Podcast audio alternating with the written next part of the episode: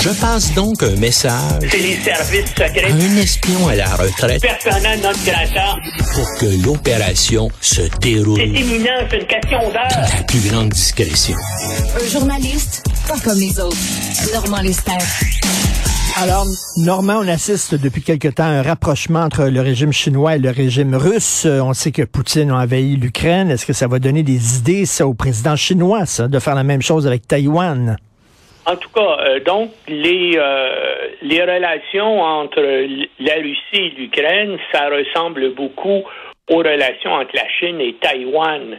Taïwan a déjà fait partie de la Chine et c'est lorsque le, les communistes ont pris le pouvoir en 1949 que les forces nationalistes de Chiang Kai-shek, eux, se sont réfugiés sur l'île de, de Taïwan et donc depuis ce temps-là, ben, Taïwan euh, est un pays à toute fin pratique indépendant. C'est un pays démocratique. C'est un pays euh, qui, est, qui, qui, qui, qui, est prospère et innovant. Mais bien sûr, comme la Chine est membre de l'ONU, il y a très peu de pays qui reconnaissent officiellement l'indépendance de, de Taïwan, bien que euh, une bonne partie des pays du monde entier utilisent, par exemple, des produits informatiques euh, euh, produits par Taïwan, hein, les ordinateurs, euh, les systèmes de communication, tout ça. Et la Chine, elle, a toujours dit, ben, Taïwan, ça nous appartient. Et puis, de plus en plus, au cours des, des dernières années, là, Xi Jinping euh, fait des, actes de provocation. Hein. Euh, encore au début de la semaine, il a envoyé des avions et puis des bateaux autour de Taïwan. Il fait des exercices de, de débarquement qui sont envoyés à la télévision pour montrer, regardez, on va un jour envahir l'île. Et Taïwan, bien sûr, jouit de l'appui des États-Unis et les États-Unis commencent à se préparer euh, pour défendre Taïwan, comme ils ont commencé à le faire pour l'Ukraine en 2014. Euh, donc, en 2014, on s'en rappelle, euh, Poutine avait décidé d'annexer mmh. la, la Crimée.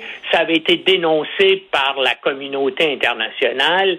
Et déjà, le Pentagone avait commencé là, à se préparer en disant il va Poutine, après avoir conquis la Crimée, va peut-être essayer d'annexer la totalité de l'Ukraine. Les Américains ont commencé à entraîner les soldats ukrainiens, à leur fournir des, euh, informations provenant de leur service de renseignement militaire sur euh, la Russie. Ils ont commencé aussi à prépositionner euh, des équipements et à faire des simulations pour voir comment est-ce que les troupes ukrainiennes pourraient faire pour contrer des attaques de la Russie. Ben là, les Américains sont engagés dans le même processus vis-à-vis hmm. euh, la Chine et même le Japon aussi, lui aussi craint là euh, les, les intentions euh, de Xi Jinping vis-à-vis -vis Taïwan et le Japon qui était une qui était un pays qui refusait euh, euh, d'avoir une armée offensive depuis la Deuxième Guerre mondiale, eh bien là, euh, le Japon commence à coordonner ses activités militaires, vraiment augmente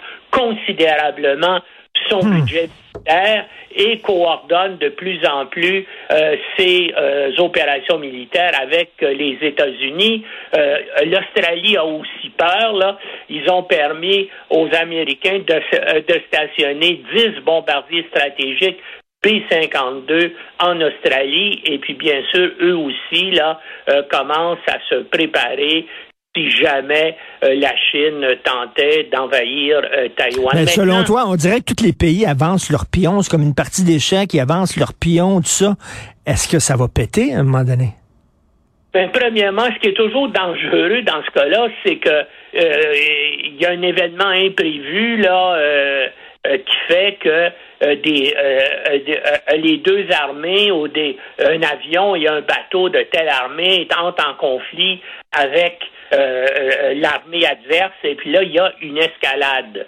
Moi, je pense qu'avec tous les problèmes internes que vit actuellement la Chine avec la, la COVID, hein, parce que c'est c'est repris là, mm. toute la pandémie de la COVID, c'est c'est relancé en Chine. Alors euh, donc, c'est beaucoup de problèmes. Il y a des gens qui disent oui, mais pour faire oublier ça, euh, Xi Jinping pourrait décider donc d'être agressif vis-à-vis euh, Taïwan, parce qu'on le sait, vous as vu les, toutes les manifestations là il y a quelques semaines en Chine, les gens en avaient assez, et là, ben les Chinois, le gouvernement chinois a décidé donc de finalement laisser tomber là toutes les les contraintes reliées au Covid, mais là tout à coup, ben là, il y a une, une explosion euh, de COVID, il y a des, des, euh, millions de, euh, de cas qui sont signalés et le gouvernement chinois n'ose pas même admettre là combien il y en a. On ne sait pas combien il y a de morts, mais c'est probablement des chiffres là extrêmement importants. Hmm. Donc, est-ce que Xi Jinping fait des pressions ou euh, euh, fait battre les tambours du côté de Taïwan pour faire oublier ça. C'est possible, mais mais ça, mais ça un problème avec les Américains. Ils sont déjà engagés là à fond de l'autre côté de la planète à défendre l'Ukraine, à, à, finalement financer avec des dizaines de milliards de dollars les opérations de l'armée ukrainienne et eux-mêmes, avec l'OTAN, sont en train de se prépositionner un peu partout en Europe. Est-ce que parallèlement à ça, ils pourraient mener aussi des opérations militaires de grande envergure en Asie Pacifique, eh bien, c'est sûr que ça causerait aussi des problèmes énormes pour euh, les États-Unis et pour euh, les, euh, les, pays occidentaux qui, qui, avec les Américains, appuieraient bien sûr Taïwan. Écoute, ça regarde mal, vraiment, avec ce qui se passe en Ukraine, avec euh, la Chine qui lorgne vers euh, Taïwan, euh, ce qui se passe aux États-Unis, ce qui s'est passé au Brésil. Vraiment, la scène internationale est très inquiétante. On peut te lire aujourd'hui, Normand, ta chronique s'intitule En Asie-Pacifique, on se prépare à la guerre. Merci beaucoup. Bonne semaine.